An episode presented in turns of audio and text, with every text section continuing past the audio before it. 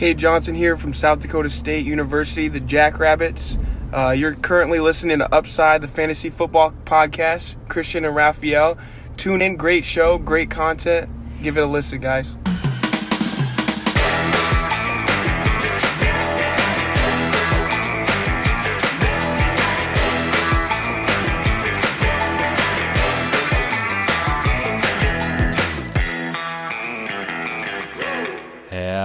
Herzlich willkommen, meine lieben Footballfreunde, bei Upside, dem Fantasy Football Podcast. Mein Name ist Christian und an meiner Seite der liebe Raphael aus den 90ern entsprungen heute für die Leute, die uns zugucken im Fortuna-Trikot. Raphael, was geht ab? Genau, schön, dass du es appreciatest. Es ist ein Geschenk vom Detti von der Footballerei.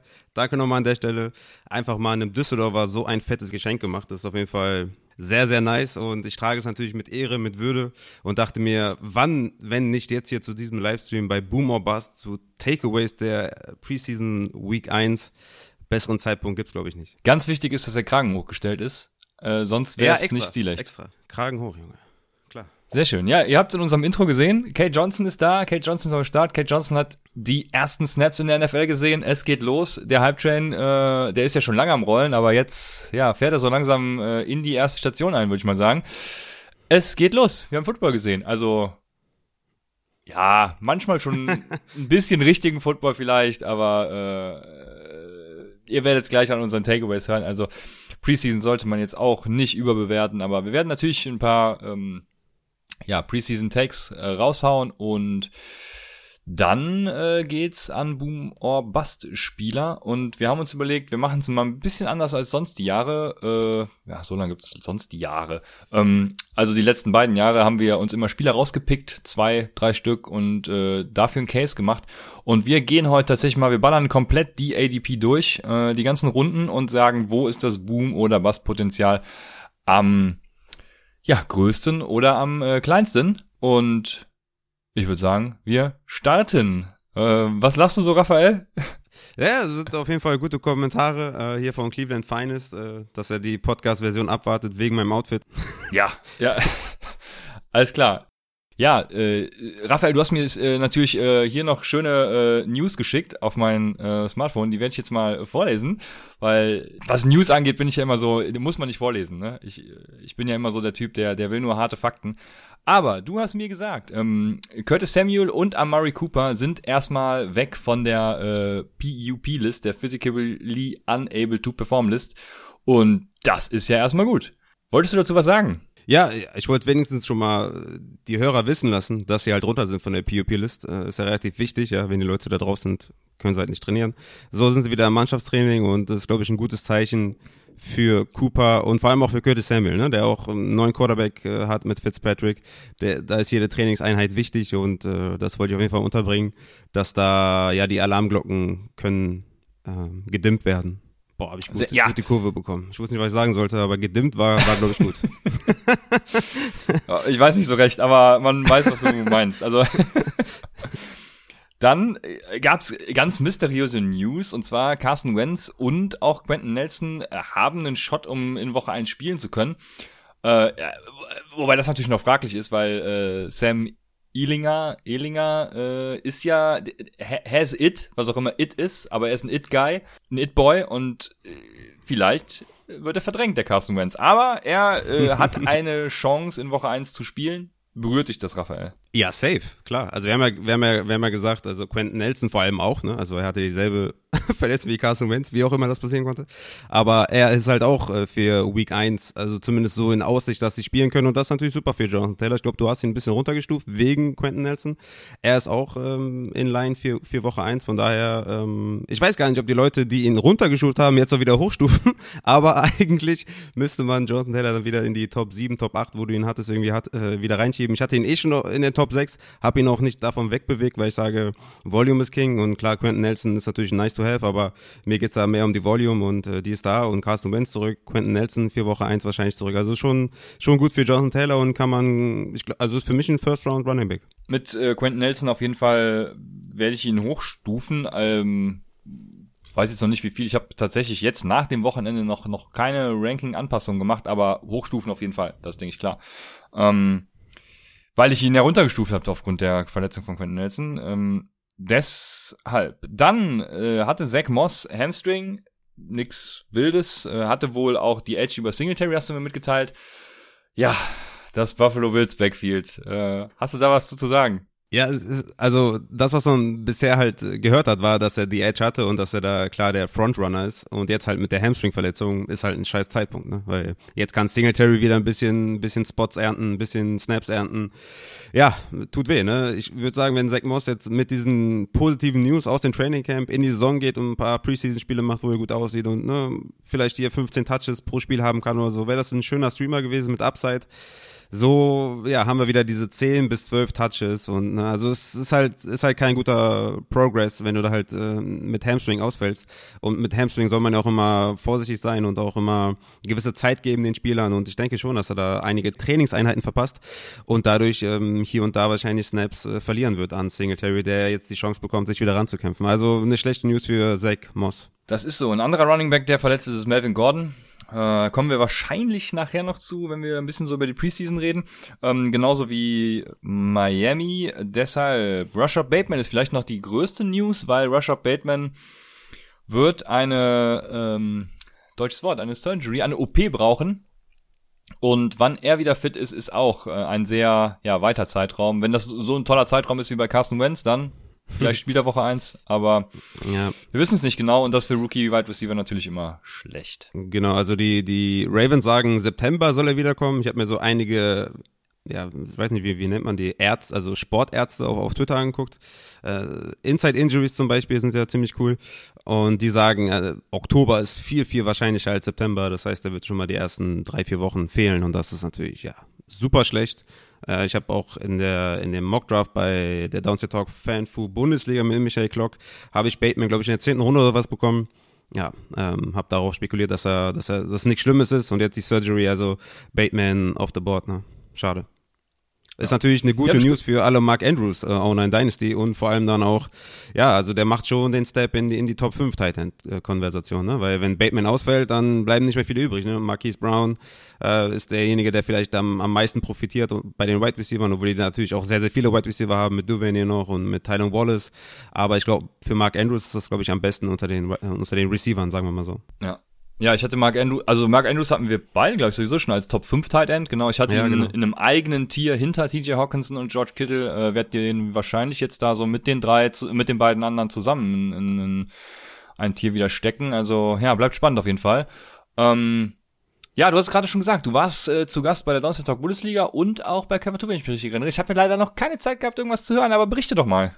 Was soll ich mit dir machen, Christian? Du musst die wichtigen Dinge im Leben musst du, musst du vorangehen. Ne? Also Familie, Kind, Frau ist, ist nicht das Wichtigste. Ne? Ja. Ne? Du musst Fantasy-Content ja. hören. Ähm, ja, genau. Wir haben den Mockdraft gemacht. Geht mal auf den YouTube-Channel von denen. Da habe ich am Ende noch, äh, also von der Downset Talk Bundesliga, habe ich am Ende noch so ein paar Grades verteilt. Bisschen unfair, glaube ich, weil es halt höchst subjektiv ist, aber ja, meine Meinung war halt gefragt. Und bei Cover 2 haben wir, ja, so Fantasy-Football-Tricks und, und Tipps und Value-Geschichten und so. Auch ganz spannend. Auch gerne reinhören bei Cover 2. Abo da lassen, liken und so weiter. Ich glaube, zwei sehr informative Folgen und auf jeden Fall abchecken. Sehr gut. Ja, äh, apropos Familie äh, ist wichtig übrigens. Mein, mein Sohn hat was vorgestern, als ich ihn ins Bett gebracht habe, ähm, also er hat auch irgendwelche Probleme gerade, ich weiß nicht welche, aber er hat nach mir getreten, nach mir geschlagen und mich sogar gebissen. Ähm, da dachte ich mir, was will er mir sagen? Äh, vielleicht muss ich mehr Zeit in ihn investieren und weniger in Upside, aber das, äh, dann hat er halt Pech gehabt. Das äh, ist, ist glaube ich, gerade so eine Phase. Ich glaube, dein, dein, dein Sohn ist, glaube ich, paar Monate älter, aber meine Kleine ja. hat auch schon ein paar Mal gebissen, ein paar Mal getreten und so. Aber gut, also ich wollte aus der sowieso irgendwie so eine Thai-Boxerin machen, von daher ist das, passt, das, passt das schon. Ja, ist schon okay. ja eben so, ein, so, so ein bisschen Hass braucht man ja auch. Ne? Das ist ja, Hass ist, ne? Hassliebe und so, ne? Hass ist immer gut, damit man auch ja. gepusht wird. Das ist wie bei uns, ne? Ich meine, wir lieben und hassen uns ja auch und deswegen pushen wir so. uns jede Folge so hoch, dass wir halt höchstmöglich performen können. Ne? Das ist halt früh geübt. So ist es. Genau, du warst zu Gast bei Podcast. Ich habe gerade eben die letzte Upside Bowl Liga noch äh, ja, eröffnet. Ich habe dem Comic auf jeden Fall Bescheid gesagt, weil wir haben wieder eine neue, wir haben elf neue Mitspieler. Äh, einer fehlt tatsächlich noch, aber den kriegen wir auch noch zusammen jetzt die nächsten Tage und Wochen. Äh, von daher haben wir jetzt mittlerweile 21 Ligen. Jetzt müsste ich das mal 12 rechnen. Das könnt ihr dann selber machen. Und ähm, sind auf jeden Fall genug Mitspieler. Ich hab Bock, jede Liga hat Bock und äh, es wird auch schon gedraftet natürlich. Also alle haben Bock. Und von daher geht's da los. Dann startet bald auch natürlich wieder das Upside-Tippspiel. Äh, da ist unser unser Swiss Guy aus der Community äh, stark aktiv. Hat mir schon das Regelwerk geschickt. Also da wird auch die nächste Zeit auf jeden Fall was auf euch zukommen. Macht euch da mal bereit. Ähm, Tippspiel über Kicktipp. Ähm, falls der Gewinner aus dem letzten Jahr zuhört, äh, du kriegst noch eine Kappe von uns. Also das haben wir nicht vergessen. Hier nochmal offiziell in der Folge bestätigt. Ähm, ja, und dieses Jahr gibt's natürlich auch wieder was zu gewinnen, deshalb äh, stay tuned, würde Raphael sagen. Und ich würde sagen oder hoffe, nichts vergessen zu haben und wir können jetzt erstmal in die Preseason, ja, Takes starten.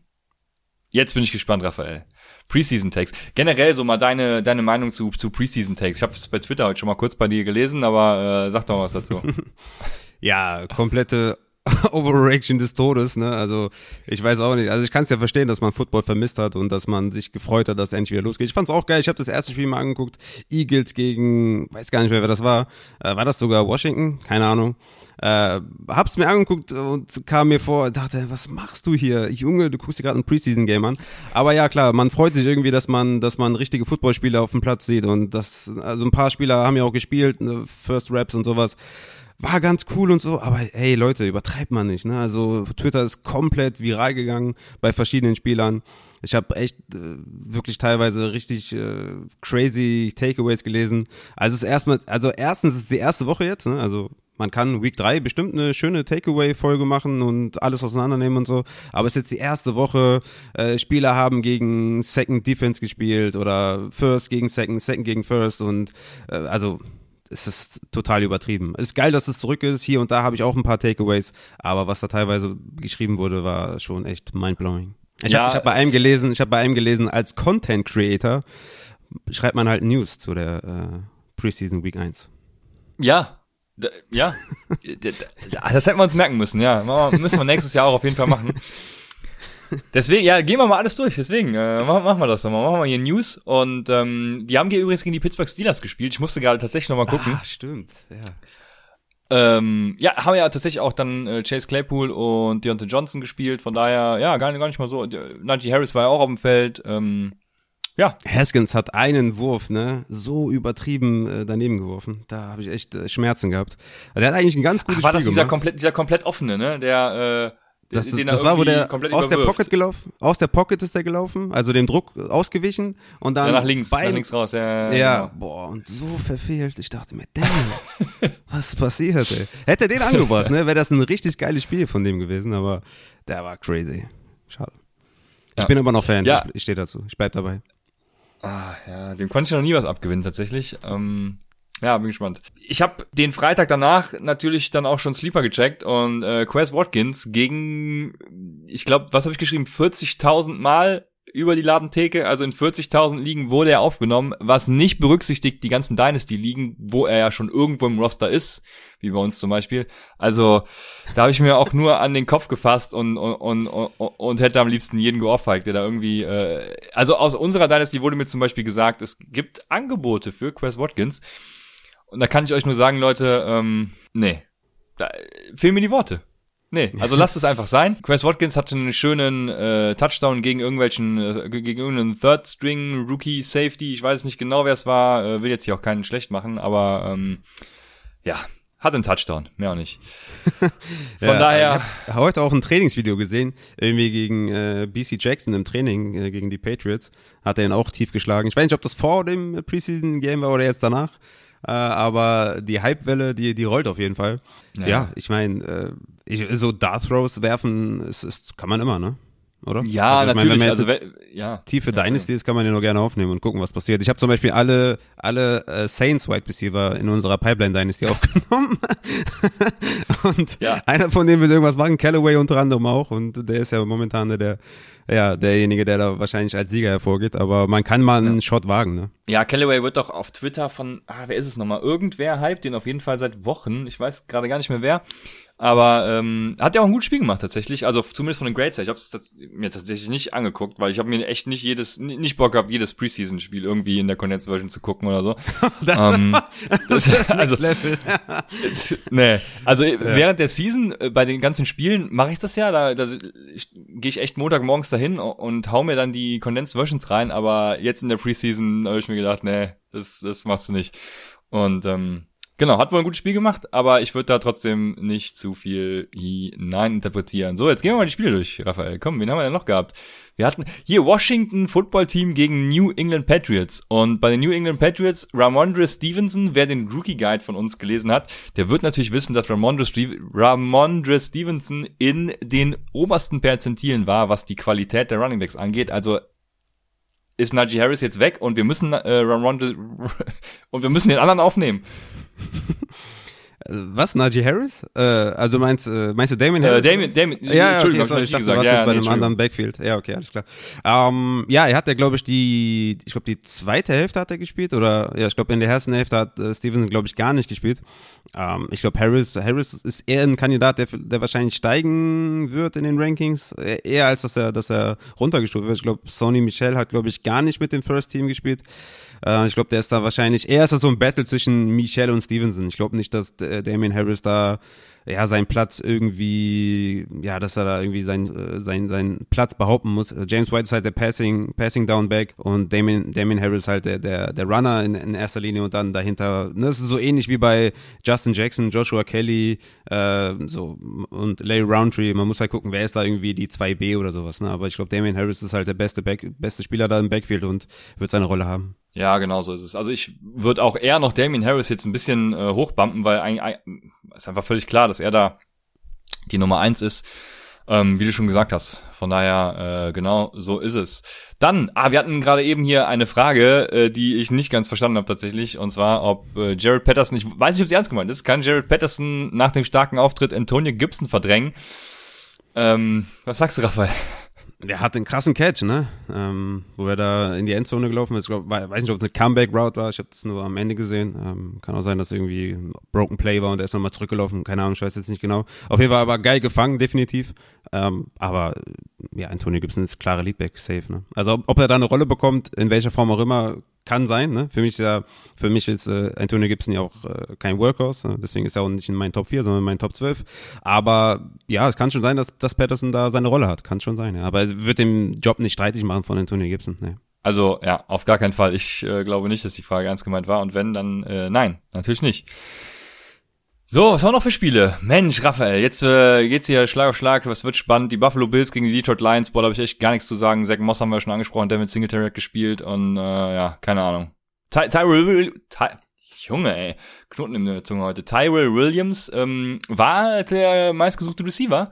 Ist er die Nummer eins? Ja. ja gut, ich meine, Brashad Perryman ist äh, wahrscheinlich die zwei, also von daher ist es jetzt nicht so schwer, die Eins da zu sein, aber für mich ist die Eins und bleibt die Eins TJ Hawkinson. Und äh, Swift ist ja, auch wieder zurück ja, im Training, also auch wieder gute News für Deani Swift. Das sind für mich die beiden und da bleib, dabei bleibt es auch. Also Tyler Williams wird hier und da einen Touchdown fangen, safe, aber er wird keine konstante Option für mein Team sein. Ja, ich sehe übrigens gerade, dass er gar nicht der meistgesuchte Receiver war, sondern das war äh, Tony Kennedy. Gut, habe ich den Namen auch mal gehört, ne? Nein. Ähm, ja, ich habe äh, sonst zu, zu spielen, keine Ahnung. Arizona Cardinals gegen Cowboys habe ich mir natürlich angeguckt. Ähm, habe ich jetzt auch nicht so viele Takeaways. Ino Benjamin hat gespielt, schön. Also äh, muss man nichts zu sagen. Für mich ist immer wichtiger, nicht wichtig, wer gespielt hat und wie er performt hat, sondern für mich war dieses Mal in Woche eins vor allem äh, interessanter, wer nicht gespielt hat. Mhm. Und da gehen wir zum Beispiel mal zum Spiel, äh, wo habe ich's hier? Ähm, die Las Vegas Raiders gegen die Seattle Seahawks. Mhm. Kate Johnson hat übrigens gespielt, kommen wir gleich drauf. Aber nicht gespielt äh, hat zum Beispiel Brian Edwards. Und ähm, ich habe zuletzt noch in der Analytics Dynasty League für Brian Edwards getradet, weil ich mhm. glaube, Brian Edwards ist so der einzige äh, richtige Outside-Receiver, der sich da durchsetzen kann und hat die Chance, der Nummer 1 Receiver zu werden, weil ich glaube, Henry Rux wird für immer so ein, so ein, so ein, so ein, so ein Wide Receiver 2 im Team bleiben. Mhm. Und ich glaube, die Upside ist massiv. Und, und Brian Edwards hat halt nicht gespielt. Das ist äh, ein ganz klares Zeichen dafür, dass man weiß, was Brian Edwards kann. Man restet ihn und äh, Brian Edwards. Einer meiner Sleeper, einer meiner Sleeper bei der Cover 2 Folge, äh, zusammen mit Ja. John Brown. Also, dass ich gesagt habe, einer von den beiden ist für mich eher ein Wide Receiver 1 als äh, Henry Rux. Ähm, von daher sind wir uns da einig, Christian, sehr, sehr geil. Geil. Und Brian Edwards, ja, ist ein Sleeper-Kandidat, ne? Kann man gerne mal picken mit dem letzten Pick und äh, schauen, was passiert dann, ne? Wenn Woche 1 äh, startet. Ja. Ja, in dem Spiel, Kate Johnson hat natürlich auch gespielt, wie gesagt, hatte die meisten Targets, hat auch vier von fünf dann verwandelt für Yards und let's go. Ich hatte Bock. Ja, nice. Ja, äh, er, er muss schon, er muss schon, um Fantasy relevant zu sein, muss er leider halt schon an irgendwie an Tyler Lockett vorbei, ne? Also, also die, die, die Seahawks werden wahrscheinlich keinen dritten Wide Receiver productive machen, ne? Also, das ist halt so das, was bei den Seahawks so ein bisschen schade ist, oder dass er da gelandet ist. Ich denke also, neben DK und neben Tyler Lockett wird schwer sein, da konstant zu liefern. Aber ist ja schon mal schön, wenn er das Team überhaupt macht. Und äh, er muss ja jetzt nicht im ersten Jahr abliefern. Ne? Reicht ja einfach, wenn er vielleicht im zweiten Jahr, im dritten Jahr, dann schön, wenn er spielt, schön, wenn er seine Snaps bekommt. Und äh, darüber kann man sich doch schon mal freuen. Äh, was mir noch aufgefallen ist, ist, ist dieses Tight End Landscape scheint irgendwie größer zu sein, als wir ohnehin schon gedacht haben. Weil Troutman hat nicht wirklich stattgefunden in dem Spiel. Ne? Also andere Tight Ends haben auch Snaps bekommen. Er hat ähm, paar Mal geblockt, war paar Mal nicht gespielt, war paar Mal nicht auf dem Platz. Also die haben sehr, sehr viel rotiert bei den Tight Ends, was sehr, sehr schlecht ist für ihn auf jeden Fall. Anthony Ferguson hat auch irgendwie nur bei Third Downs gespielt, nicht bei Early Downs. Also nicht every Down. Du brauchst ja halt einen Tight End, der, ne, also das sagen wir auch immer, du brauchst einen Tight End, der every Down spielt, ne, der blockt, der, der fängt, ne, ähm, und wenn das halt nicht der Fall ist bei einem Ferguson, bei einem Ferguson und bei einem Troutman, dann haben wir ein Problem, ne, dann äh, bleiben das halt so Low End, Tight End 1, Borderline, ja, so, so 12, 13, 14, 15, so können immer, immer wieder in die Top 1, äh, in die Tight End 1 springen, aber sind halt nicht konstant und äh, sind halt nur Streaming-Optionen. Das ist halt sehr, sehr schade. Wir hatten ja gedacht, bei Troutman haben wir vielleicht einen, den wir regelmäßig aufstellen können. Warten wir mal noch die anderen Spieler ab, aber erstmal ein schlechtes Zeichen. Ja, Jacob Harris, ich sag's dir. Mein äh, Titan äh, Sleeper von den Los Angeles Rams, das, äh, das wird ordentlich reinknallen. So, was haben wir noch für noch für Spiele? Äh, KJ Hamler, unser letztjähriger, ja, wie soll man sagen, unser letztjähriger, wie, wie nennt man das? Ähm, Äh, Crush? Also wir waren hyped auf ihn. Ähm, Man Crush, ja. Main Crush, ne? Ja genau. KJ, Genau, so ist es. KJ Hamler hatte, ich weiß gar nicht, wie viele Yards es waren, auf jeden Fall eine richtig lange Bombe von Drew Lock zum Touchdown verwandelt und äh, ja, wie gesagt, man soll nicht äh, zu viel rein interpretieren, aber in die in die Preseason, aber der Confirmation Bias kickt in und KJ Hamler ist äh, geil. Äh, apropos äh, Broncos, äh, Melvin Gordon, wie gesagt, äh, fällt erstmal verletzt aus ähm, und Javante Williams sah richtig nice aus, ne? Ähm, hatte ein Ja, paar stimmt, Snaps, ja. also war, war schon echt dynamisch, hat geil gespielt. Auch da auch sehr, sehr gut für Javante Williams, weil wenn Melvin Gordon halt als Veteran ausfällt erstmal, dann bekommt Javante Williams halt die ganzen First-Team-Raps, ne? Und das ist halt sehr, sehr förderlich für ein frühes Leadback übernehmen. Ne? Also ich gehe immer noch davon aus, dass Melvin Gordon die ersten Wochen Leadback ist, aber es könnte viel, viel schneller gehen, als wir vielleicht glauben. Und wenn Javante Williams dann in der NFL genauso spielt wie in der Preseason, dann könnte es ganz schnell gehen. Ne? Ja, auf jeden Fall. Also, äh, wir haben es ja letztes Jahr bei Jonathan Taylor gesehen. Ne? Marlon Mack fällt aus und zap zap, bis es Starter. Und so könnte es dann äh, natürlich ähnlich gehen, aber ja, mal abwarten. Wir hatten ganz am Anfang noch eine Frage. Äh, ich habe das Spiel, also ich wusste gar nicht, dass er gespielt hat. Der äh, Herr Brummer fragt nämlich, wie hoch ist euer Funches Hype-Level nach 6 von 8 für 70 Yards? Und mein Hype-Level ist natürlich oh, äh, hier. Sky's the limit. Ähm, ich bin hyped, hab nix gesehen, aber Devin Funch ist natürlich geil. Ich hab Bock. Glaub natürlich nicht, dass er relevant wird, aber ich hab trotzdem Bock. Irgendwann wird er mal ein Streamer sein. Im Zweifel kannst du immer sagen, für Upside Devin Funches. Genau. In Bestball-Ligen, so mit irgendwann in späten Runden, Devin Funches, der, der macht bestimmt eine Woche mit, mit 20 Punkten. Ja, Auch wenn es nur eine ist. Aber äh, die macht er. die eine macht er. Die eine macht er. Jo, ah, es gab noch News übrigens, dass Jamar Chase äh, keine Separation kreiert. Das war auch noch wichtig zu erwähnen, weil das war äh, eigentlich allen völlig neu. Okay, man hat die. Ich hoffe, man hat muss, man, raus- man, man muss es, ma- ja, man muss es deklarieren. Es geht nicht anders. Äh, okay. Also, also über Voice äh, ironisch zu sein, ist schwierig. Ja, okay. Also Jamar Chase war nicht dafür bekannt, Pre-Draft äh, Separation zu kreieren. Deshalb ist das jetzt keine bahnbrechende Neuigkeit. Und äh, Sandro Platzgummer sehe ich hier gerade. Komm, ich sehe gerade die New York Giants, die haben gegen die Jets gespielt. Auch ein sehr interessantes Spiel, weil ähm, nicht nur Sandro Platzgummer hat äh, abrasiert, sondern äh, Tevin Coleman hat nicht gespielt. Eine wichtige News für mich, weil Tevin Coleman ist der unbestrittene Starter der Jets und der Rest wird irgendwie dabei sein. Sehe ich nicht so. Michael Carter sah geil aus. Michael Carter ist die Eins und ich draft ihn überall, wo ich kann. Ja, ich, äh, boah, ich gucke mir die Spiele an und denke mir so, boah, keine Ahnung, was passiert ist. Quarterbacks ist vielleicht noch ein Thema, weil ähm, es gab einige, die jetzt gestartet sind. Trey Lance, Justin Fields, äh, Trevor Lawrence, Mac Jones ist ja auch, du, du warst ja schon länger der Überzeugung, dass Mac Jones eher früh als spät startet. Was soll ich dir sagen? Was sagst du ja? dazu erstmal, ja? Ja, man hat's ja gesehen, oder? Also, glaub, gibt, glaube ich, keine Fragen mehr, die offen sind. Ne? Also, Cam Newton, ja. Ja, äh, ja, ne, ist halt seit Jahren hat er Probleme äh, mit der Throwing Motion und klappt einfach nichts mehr mit dem Arm und ja, vom, deswegen war mir klar, dass Mac Jones halt früher als später übernimmt und ich glaube, ist schon sah schon recht eindeutig aus, oder? Also Mac Jones sah schon viel besser aus. Hab wieder nur ein bisschen gesehen, aber der sah schon ganz gut aus, ganz, war ganz nice, ja, aber ich glaube trotzdem, dass äh, Cam Newton da. Es kommt halt darauf an, wie man die Offense aufbauen will. Ne? Wenn man jetzt mit Genau. einem Rushing Quarterback äh, spielen will, dann ist ja klar, wer es sein soll. Wenn man mit einem Genau. Pocket Passer ein System aufzieht, dann ist auch klar, wen man starten soll. Und ja, Genau, und ich habe ich hab, äh, gerade von Cam Newton zum Beispiel keine geilen Rushes in Erinnerung. Deshalb, ähm, ja, bleibt abzuwarten, ne? Mal gucken. Äh, mo- Ist ja natürlich auch Preseason, also, ne? Wäre auch ziemlich blöd, das jetzt hier in der Preseason zu forcieren, weil man genau weiß, äh, Cam Newton bringt dieses Element mit und weiß, was er tut. Ähm, deshalb muss das gar nicht sein. Hier wird noch gefragt, ob wir eine News zu Deshaun Watson haben und äh, das, das Ganze kann ich abkürzen und sagen, nein. Ähm, er ist bei den Texans, er zieht sich immer um, damit er kein Geld verliert und ähm, das war's. ja, das, ja. Ich kenne das doch von früher beim Fußball, wenn ich dann, wenn ich keinen Bock auf Training hatte und ich wusste, ich spiele sowieso am Sonntag, bin ich auch gekommen, habe mich umgezogen, habe ein bisschen gekickt und bin wieder nach Hause gegangen. Also, Jetzt äh, wissen wir alle, er hat auch, warum das nichts geworden ist bei mir.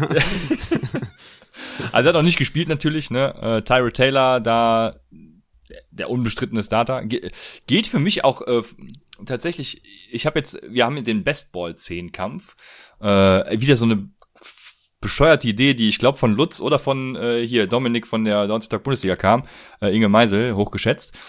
Also ja, äh, wir machen zehn Ligen und draften da nach Bestball-Manier und äh, irgendwie geht mir Tyrell Taylor immer zu spät. Zum Beispiel, ich glaube in dieser Superflex äh, Bestball-Liga, die jetzt gerade auch am Draften ist, da ist er glaube ich noch gar nicht gegangen und ich verstehe es halt einfach nicht, weil er ist Starter und er wird auf jeden Fall spielen und keine Ahnung, ne? Also bringt auch äh, Dual Threat Elemente mit, von daher was ist euer Problem? Die, die sie müssen viel werfen, werden quasi nur zurückliegen. Die Offense wird eigentlich nur auf dem Feld sein, weil die Defense genauso scheiße ist. Und von daher, ja, let's go. Nicht gerade in meines PPR, aber äh, Volume kills ja in allem anderen. So, Raphael, Mhm. Preseason. Mhm. Gibt's noch was? Also du hast ja eben noch die Quarterbacks angesprochen. Äh, man hat gesehen, ne, ähm, Taysom Hill hat gespielt oder hat gestartet, ist gestartet. Äh, James Winston hat dann auch äh, natürlich Drives bekommen. James Winston sah natürlich viel besser aus. Wenn man jetzt die reinen Completion sich anguckt, ist natürlich, äh, ja, muss man mal differenziert betrachten. Auch die Interception von James Winston war nicht seine Schuld. Ähm, war von, glaube ich, Lil Humphrey heißt er, glaube ich. Der hat glaube ich, da äh, forciert er. Also James Winston sah auf jeden Fall viel besser aus. Ähm, das kann man noch, glaube ich, dazu sagen. Aber es ist auf jeden Fall nicht safe, dass der Woche einspielt. Dann kann man, glaube ich, sagen, Jack, Zach Wilson hat sein Ding halt gemacht, ne, ist eh unbeschrittener Starter. Trey Lance bringt natürlich viel mehr Upside mit als Jimmy Garoppolo, sollte Woche 1 starten. Und Justin Fields war natürlich auch ein Banger. Also die, die sollten eigentlich alle Woche einspielen. Wer es dann tut, ist dann die andere Frage. iFrog fragt auch hier, welcher Rookie Quarterback ist euer Frontrunner in Dynasty? Und ja, also unsere Dynasty Rankings findet ihr bei äh, patreon.com upside, slash upside fantasy. Und ich habe äh, Trevor Lawrence auf 8, Justin Fields auf 9 und Trey Lance auf 11. Also mit den anderen zusammen. Also von daher siehst du da eindeutig, wen ich da vorne habe. Ähm, es ist ziemlich eng zwischen Lawrence und Fields, weil ich glaube, Fields ist nochmal der bessere Runner als Trey Lance. Und deswegen habe ich da Justin Fields noch ein bisschen drüber. Aber äh, die drei sind, äh, ich glaube, das sind, also die können sich wirklich zu einer, also einer von denen, mindestens einer von denen könnte ein Top 5 Quarterback werden in Zukunft in Fantasy. Ähm, von Trevor Lawrence, Justin Fields und äh, Trey Lance. Oder wen? Mhm. Ja, okay. Ich bin ja bei Zach Wilson äh, noch relativ hoch, aber ja, Trey Lance äh, ist für mich im Moment so der, der am spannendsten ist, sage ich mal. Ich weiß nicht, ich, ich finde Justin Fields viel geiler, aber irgendwie finde ich Trey Lance richtig spannend. Würde mich freuen, wenn er Woche 1 startet. Trey, Justin Fields startet ja sowieso, also diese ganze Andy Dalton Scheiße, die kann ich auch nicht mehr hören. Ähm, Deshalb, ja, geil. Ich, ich freue mich einfach. Nächst, nächste Woche. Ich wollte eigentlich so ein bisschen mit NFL Faster noch analysieren, wie, wie die EPA-Zahlen so aussahen und so, aber äh, weil, weil PFF-Grades bin ich jetzt weg von. äh, nachdem ich eine Diskussion mit äh, Timo Riske hatte, von wegen äh, Kate Johnson hat nur ein Grade von irgendwie 62 oder so. Was soll der denn noch machen? Er hat doch abgeliefert. Ne? Und äh, ja, wir, wir, erzähl mir mehr. Tell me more. Ja. Und, und, James wie, Winston ist, glaube ich. Aus? James Winston ist, ja, nee, kann ich nicht, nee, nee. Aber James Winston war auch äh, schlechter geratet, glaube ich, als Taysom Hill, wenn mich jetzt nicht alles täuscht. Da dachte ich mir auch nur, ja, mein Glaube an PFF-Grades äh, geht so langsam äh, den Bach runter, aber ich werde nächste Woche mal ein paar äh, NFL-Fast-Analysen äh, rausknallen mit, mit, mit EPA per Play und so, dann geht's hier richtig ab in der Preseason. Preseason EPA per Play. Wir haben ja gerade gelernt, äh, man muss Content kreieren hier. Ja. Wir sind äh, Content Creator und Jan Wegwert wird sich freuen, wenn du da mit den PFF-Grades nicht zufrieden bist. da, ja. Der ist auf, ein guter Gesellschaft bei ihm. Ja, das stimmt. Ja, Co College Season geht auch bald los und äh, Keegan Johnson ist ja Bruder von Kate Johnson, spielt bei Iowa State, geht los bald. Grüße an Jan. Jetzt haben wir, äh, was weiß ich, wie lange über Preseason geredet. Sollen wir mal anfangen mit den Boom-Bass-Spielern? Wir, äh, oder hast du noch einen Take? Nee, um Gottes Willen. Mach, fang bitte da, an. Mach da, bitte. dafür, dass wir gesagt haben, wir wollen eigentlich gar nicht über Preseason reden, weil äh, das völlig uninteressant ist, äh, gut geklappt. Reminder, Podcaster wie wir freuen sich über jedes Like und vor allem jedes Abo. Und das Beste daran ist, es ist völlig kostenlos für euch, uns über diesen Weg zu unterstützen. Deshalb folgt uns auf Twitter und Instagram at UpsideFantasy, at ChristianLaw9 und at RaphaelUpside und besucht uns auf YouTube und Twitch und abonniert uns at Upside Fantasy Football Podcast. Die Links dazu findet ihr auch in der Folgenbeschreibung. Viel Spaß weiterhin bei der Folge. Genau, wir wollten es ja ein bisschen anders machen als sonst. Ach, du hast die Caspian News auch gar nicht äh, vorgelesen, ne? Das, äh, Guess, Guck mal, da schicke ich genau. dir die News und du liest sie nicht vor. Ähm, ja. Der Coach hat ja gesagt, ne, dass das genau. ein äh, Committee sein soll und sein wird. Und man hat es ja im Preseason-Game gesehen. Also Macon Brown hat fast jeden Snap gesehen auf, auf First und äh, Third Down und Second Down zwischendrin kam dann Miles Gaskin, Salvan Ahmed hat was gesehen. Also ich also wie gesagt, ist erst die erste Woche und übertreibt nicht und so. Wenn es jetzt in der zweiten, dritten genauso ist und es sich bestätigt, dann müssen wir da von Gaskin ja eher von einem Running Back 30, 35 ausgehen, als von einem Running Back 18 bis 22. Also ähm, das sah auf jeden Fall jetzt erstmal nicht gut aus. Dann noch die News äh, vom Coach selber, der das sagt. Äh, klar, Coaches reden sehr viel in der Preseason, aber wenn die es dann auf dem Platz so zeigen und wie gesagt, warten wir noch die zwei anderen Spieler ab, aber erstmal auf jeden Fall ein Downgrade für Miles Gaskin, wenn das so bleibt. Ja. Ja, dem ist so tatsächlich, also ich habe es ja gesagt, ich äh, kümmere mich lieber um die Leute, die gar nicht spielen. Äh, Tevin Coleman, auch Daryl Henderson zum Beispiel. Aber wenn jemand irgendwie äh, dann nur die zweite Geige spielt im Preseason-Game, dann äh, beunruhigt mich das tatsächlich. Und ja, also es ist Garrett Dokes äh, Time. Jetzt muss ich gucken, ob der überhaupt gespielt hat. Ich gar äh, nicht gespielt, glaube ich. Ja. ja. ja, der hat nicht gespielt. Merkt ihr was? Die Coaches wissen, was sie an ihm haben. Siehst du hier, das ist das Geile an Twitch hier. Direktes Feedback hier von Barista Renault. Hatte ein bisschen was von der Klatschspalte der Wochenzeitung. Aber ich fand es geil, eure Takes zur bisherigen Preseason. ja, das ist doch, siehst du, deswegen, deswegen haben wir es gemacht. ja, wir müssen ja Content kreieren, ne? Deswegen, also. Ja. Ja, aber das ist ein treffender Vergleich, wie ich finde. Deswegen lass uns schnell, schnell weitergehen zu Boom oder Bust Spielern. Und wir werden einfach ein paar durchgehen. Ich habe hier die Fantasy Pros ADP und ich würde sagen, so die ersten sind natürlich unstrittig. Also Christian McCaffrey, Delvin Cook haben wir da, dann haben wir Alvin Kamara noch äh, und Derrick Henry geht sogar noch vor Alvin Kamara. Und Derrick Henry ist äh, war ja übrigens letztes Jahr schon, wenn ich mich richtig erinnere. Äh, das hat nicht ganz so geklappt. Aber Derrick Henry ist mein erster äh, Bastkandidat mit also Kandidat mit, mit einem hohen Basspotenzial einfach, weil ich nicht glaube, dass er diese 2000 Yards Saison wiederholen wird. Ich glaube, ähm, er ist halt jetzt in dem Alter, wo man auch generell so ein bisschen declined und ähm, ich sehe gerade hier übrigens Terrace Marshall, über den müssen wir auch später noch reden.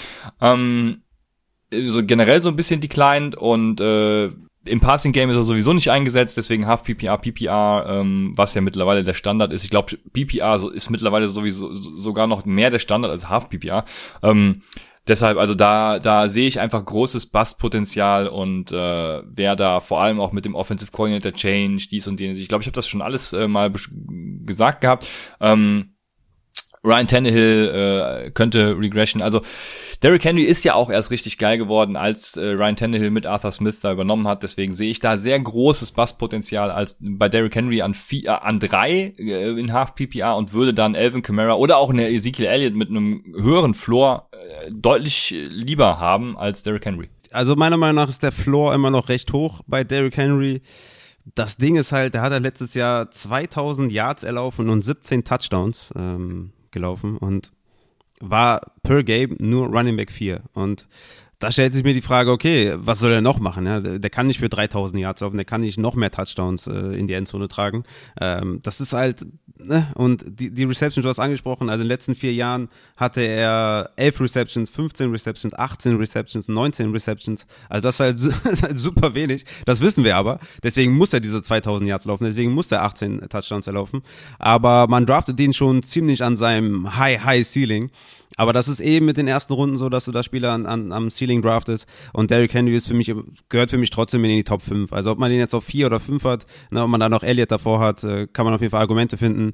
Aber für mich ist äh, McCaffrey, Cook, Camara sind da, sind da die Top 3 und dann kommt äh, Henry, Elliott so. Aber ja, das Basspotenzial könnte schon da sein. Ne? Das, das, Ding ist natürlich, wie willst du die Titans stoppen ne? mit, mit AJ Brown, mit Julio Jones. Also die Box wird auf jeden Fall leichter werden. Die können ja nicht mehr die Box zustellen. Und äh, von daher ist, äh, also ich denke, das Basspotenzial ist für mich so maximal bei 10%. Die Frage ist eher, kann er diese überragende Saison bestätigen und wieder halt ein Top-3-Finish hinlegen? Äh, das ist so eher die Frage. Ähm, ich glaube, komplett basten nicht, aber so under, underperformen, was sein ADP angeht, ist schon 50-50, ja.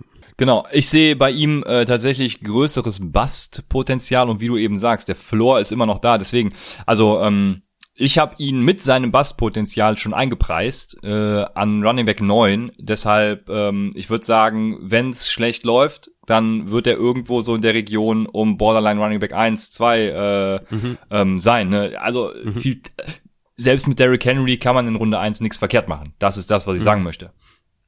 Dementsprechend Basspotenzial ist meines Erachtens hoch, aber äh, Bust im Sinne von, du draftst ihn an 3 und äh, er performt eben schlechter.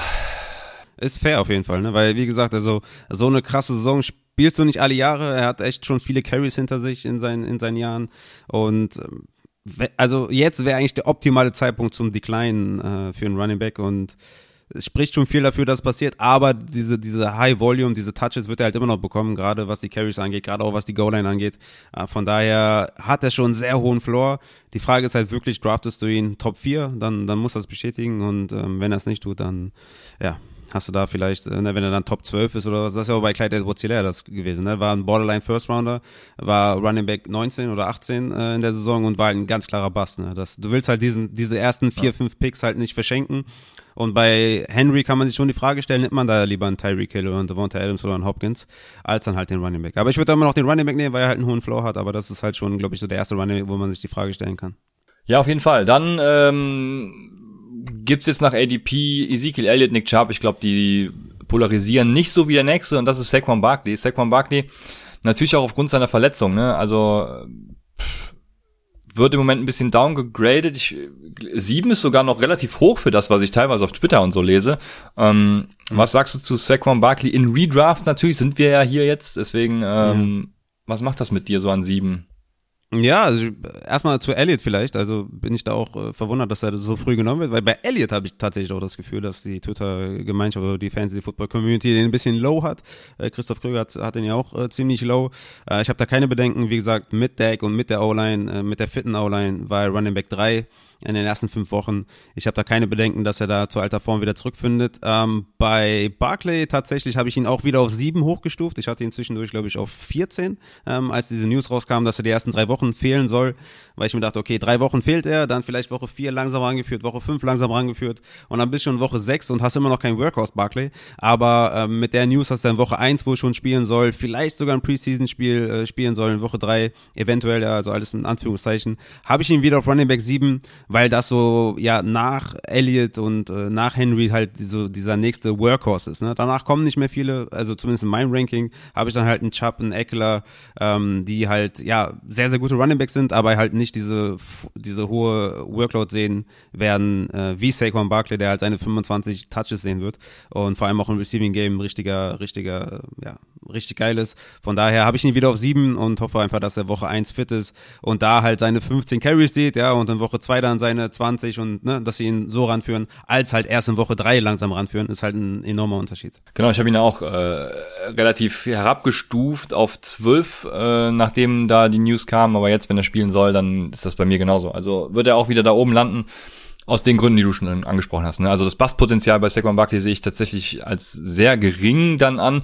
Viele führen natürlich die Verletzungsanfälligkeit an, aber ähm, ich persönlich sage immer, wettet nicht auf irgendwelche Verletzungen, weil vor, vor allem, wenn ihr auf Verletzungen wettet, ne, dann könnte man das Argument genauso für Delvin Cook finden. Ähm, weiß jetzt gerade gar nicht, wie oft Christian McCaffrey äh, verletzt war oder ob das nur die letzte Saison war, aber ne, ihr wisst, worauf ich hinaus will. Kann man irgendwie bei jedem finden. Ja, das also Verletzungen als Argument ist immer ja ist immer billig, ne? Kannst du bei jedem Spiel. Genau, genau. Dann nach Saquon Barkley kommt auch schon Jonathan Taylor. Wir hatten es eben gesagt. Ähm, Denke ich auch jetzt mit Quentin Nelson zurück ist das durchaus okay. Aaron Jones, auch Devonta Adams äh, als erster Wide Receiver. Ähm, ich finde, da kann man auch drüber streiten, wer da der Erste ist, aber Basspotenzial hat weder ein Devonta Adams noch ein Tyreek Hill. Ähm, ja. Von daher Jo. Ja. Travis Kelsey geht in Half PPR an 11 und in PPR sogar an 7, habe ich eben gesehen. Also äh, da wird endlich mal der Spot ihm dann auch gerecht. An 11 würde ich ihn ja mit Kusshand nehmen. Äh, auch überhaupt kein Basspotenzial. Ich habe ich hab tatsächlich, äh, weil ich keinen Case finden konnte, der äh, Travis Kelsey so ein bisschen Basspotenzial gibt, habe ich gegoogelt und ähm, wobei, jetzt schreibt mein Kleiner. Ich muss ein bisschen leiser sein. Ähm, und selbst es findet einfach keiner einen Case für Travis Kelsey, außer Alter, ne? Alter, die Kleinen und hier und jenes, aber das ist natürlich völliger Bullshit. Also es gibt einfach keinen Case, in dem Travis Kelsey irgendwie basten sollte. Von daher, äh, die letzten, die letzten, die letzten fünf Jahre Tight End 1 in PPR. Ja. genau. Das ist wirklich crazy. Und dann kommt jemand mit Austin Eckler. Du hast gesagt, der ist kein Workhorse, aber geht auch an 13. Ne? Ähm, wie, wie hoch ist an 13 dann sein Bastpotenzial? Ja, gar nicht, ne? also null, null. Also Austin Eckler bei mir Running Back 9 und wirklich einer, wo ich sage, wenn der in die zweite Runde fällt, ist geil einfach. Ne? Ich meine, ist nur mein Running Back 9, aber hat übertrieben viel Upside. Und äh, auch da, ne, Anthony Lynn sagte auch, äh, dass da viele in der Rotation sein sollen, ne, mit Justin Jackson, mit Larry Roundtree und Joshua Kelly Group. Ich weiß gar nicht, Joshua Kelly, ob der irgendwie das Roster macht, weil es sah auch wieder übelst schlecht aus einfach. Also tut mir echt im Herzen weh. Tut mir sehr leid für den Tipp letztes Jahr, aber Joshua Kelly, Mann, ey. Warum bist du so schlecht? Ähm, also es kann durchaus sein, Justin Jackson war, äh, ist derjenige, der jetzt irgendwie im Training Camp am meisten überzeugt hat, aber Larry Roundtree ist auch noch da. Also, ne, die werden schon noch ein bisschen reinfressen da bei Austin Eckler, aber Austin Eckler ist einfach so gut, so ein guter Running Back, ähnlich wie Aaron Jones. Ja, die, die Rolle ist relativ gleich, Spiel, Spielstil ist relativ gleich gut. Eckler ist noch ein besserer Receiver, vielleicht Aaron Jones etwas besserer Runner, gleicht sich so ein bisschen aus. Aber die sind halt keine True Workhorses, aber klare Leadbacks mit unglaublichem Talent und mit, äh, bei in Ecklers Fall auch mit einer unglaublich guten O-Line. Von daher, ja, äh, muss das auf jeden Fall sehr, sehr klicken und hat halt das Potenzial, Top 5 zu finishen. Von daher ist das für mich ein, eher ein Boom-Kandidat als ein Bass-Kandidat. Wenn wir das jetzt in die Rubrik hier heute einfügen wollen, ist da Bass äh, Zero. Ja. Ja, genau. Boom ist natürlich schwer von von 13 irgendwie. Äh, ja, doch. Top ist ein Boom dann Top 5. Ich habe ihn auch relativ hoch. Ja, ich glaube auf 7 müsst ihr jetzt gucken oder so. Aber Jo, passt. Äh, Stefan Dix natürlich mein erster Basskandidat, was gar nicht an Stefan Dix liegt, sondern äh, an Josh Allen. Ihr wisst es alle, ich bin kein großer Josh Allen-Fan und ähm, bin allein auf weiter Flur, indem ich sage, äh, er hatte eine Ausreißersaison letztes Jahr und wird eben die Kleinen, den Deep Ball nicht mehr so akkurat anbringen wie letztes Jahr. Deswegen Stefan Dix weniger Bälle fangen und ähm, über die Volume kommt was? er immer noch ja. Für wie viele Targets siehst du den ungefähr? Für 130, 140, 150, 160? Wie viel siehst du da ungefähr? Der hat letztes Jahr 166 Targets. Ja, das, genau, das ist eben das Ding. Also die Targets wird er auch, also nicht die 166, aber ich glaube, es wird sich dann schon irgendwie so, boah, was ist so ein Elite-Wert? Da sind wir schon bei 100, 140 so ungefähr, 130, 140 sind schon so Elite und ich glaube, die wird er halt trotzdem noch sehen. Ne? Also da führt gar kein Weg dran vorbei. Ne? Deshalb ähm, hm. Die Receptions werden dann eher das Problem, aber äh, nichtsdestotrotz, also Stefan Dix, ich muss mal gerade gucken, wo, wo ich ihn habe. Ich habe ihn trotzdem noch als Wide Receiver 2 äh, irgendwo einklassifiziert. Zap, okay, krass, das ist wirklich krass. okay. Ah, guck, so, so schlecht bin ich doch noch nicht. Ich habe ihn gar nicht so schlimm. Ich bin auf Wide Receiver 9, nämlich mit ihm. Ähm, okay. Deshalb, also ja, ja. braucht man jetzt auch nicht vom Bast sprechen, von daher passt das Ganze. Ja, also mein Wide Receiver 3, wie gesagt, Volume wird da sein. Ich bin jetzt nicht so der Allen-Hater wie du.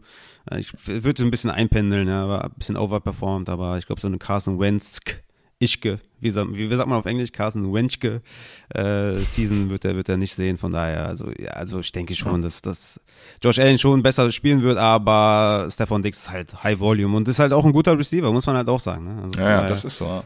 ähm, so einfach kannst du ihn jetzt auch nicht im Zaum halten und von daher Dix für mich Top 3 bei mir in meinem Ranking. Aber man kann auch Hopkins auf 3 setzen, weil Hopkins auch geil ist, von daher.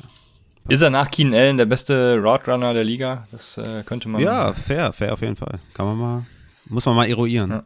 Ne, so ist es. Dann kommt Najee Harris und bei Najee Harris sehe ich tatsächlich auch wenig Basspotenzial. Ich, ich, ich fand, der sah jetzt echt irgendwie nicht so geil aus irgendwie, aber ähm, nichtsdestotrotz, also die, Die, die guten Plays in der Preseason wurden zurückgeworfen wegen Holding. ja, Das stimmt, der, ja. Das, das ist der Klassiker. Denkst du dir so, boah, geiler Run, auf einmal Flagge zurückgenommen. Äh, ja, aber klar, wird seine Touches bekommen, hat absolut keine Konkurrenz. Haben wir alle, sind wir alle schon durchgegangen. Von daher, ähm, ist er für dich ein First Rounder oder ist er kein First Rounder für dich? Der First Round auf keinen Fall. Also, Mhm. nee, nee, nee, nee, nee, nee. Also selbst wenn ich irgendwie keinen der Top Running Backs kriege und, und Travis Kelsey verpasse und dann sind wir ja schon am Ende der ersten Runde, dann nehme ich immer noch lieber der Andrew Hopkins, Adams oder Hill. Mhm, ja, fair. Also für dich so Mitte, zweite Runde? Ja, ich denke, da ist er ganz gut angesiedelt. Äh, jetzt muss ich, oh, wei, jetzt habe ich, haben wir Rankings rausgebracht. Ne? Jetzt muss ich gucken, dass ich hier äh, nichts Falsches erzähle. Aber äh, ja, ich würde jetzt mal äh, aus dem Bauch heraus Mitte zweite Runde Mhm. anpeilen an 33 overall. Also äh, Ende äh, Turn Runde 2, Runde 3. Dann haben wir äh, Anthony Gibson natürlich. Also an äh, 16 würde ich sagen, hat er überhaupt kein Basspotenzial. Auch für dich nicht. Mm, ja, doch. ist schon, ja, doch. Kann, ich kann mir schon vorstellen, dass das äh, in, eine- in eine falsche Richtung läuft. Ich meine, der hat schon diese, diese Hurry-Up-Offense, äh, sieht er auch, hat auch Receptions gesehen in der Preseason jetzt. Also spricht schon sehr viel dafür, aber es spricht halt auch vieles dagegen. Ne? Ryan Fitzpatrick wirft nicht gerne auf Running Backs. Die Offense insgesamt, ne? wie ist Ryan Fitzpatrick? Sehen wir den Ganzlinger geilen Typen Fitzpatrick oder sehen wir denjenigen, wo wir sagen, oh shit, also gut, dass der nur Backup äh, in seiner Karriere war. Also das ist schon auch so ein bisschen, die O-Line ist auch nicht so die beste. Ähm, ne? Patterson hatte jetzt einen geilen Auftritt. Wer weiß, ob er vielleicht ein bisschen was reinfressen wird. Also mir geht's halt darum, dass, dass für mich Antonio Gibson kein 20-Touch-Guy ist, sondern eher so ein 15-Touch-Guy. Und damit muss man halt was machen und dann muss man gucken, was ist mit den Targets, was ist mit den Receptions. Und da habe ich halt so meine Zweifel und deswegen, naja, also klar, bei der ADP ist es natürlich schwer zu basten, aber ich würde sagen, also der ist für mich eher so ein, so ein, ja, so ein Ende zweite Runde Running Back als irgendwie Early Round Second oder so. Also für mich eher zwei, Ende zweite Runde. Also ihr wisst es alle, äh, Anthony Gibson, mein, mein Boom-Spieler natürlich, äh, Top 5 Potenzial. Potenzial für den Running Back 1 und äh, letztes Jahr habe ich Kevin Ridley und DK Metcalf vorher gesagt, also Leute, wenn ihr mir nicht vertraut, wem dann? Ich habe natürlich auch Derrick Henry als Bast äh, vorher gesagt, aber man muss immer nur das Gute erwähnen. Habe ich von dir gelernt, Raphael. Safe. Immer nur, Safe. immer nur das, was eingetroffen ist. ja. Von daher äh, passt das. Yo, dann haben wir die Andrew Hopkins und Ivan Sörensen fragt nämlich, äh, hat Stefan Dix höheres Bastpotenzial als die Andrew Hopkins? Und für mich auf jeden Fall, weil die Andrew Hopkins ist mein Right Receiver 1, glaube ich sogar. Äh, jetzt muss ich gucken. Aber ich meine, ich hätte ihn sogar als Wide Receiver Warum kenn 1, ich weil, Ranking besser als du? ja, das ist eine gute Frage.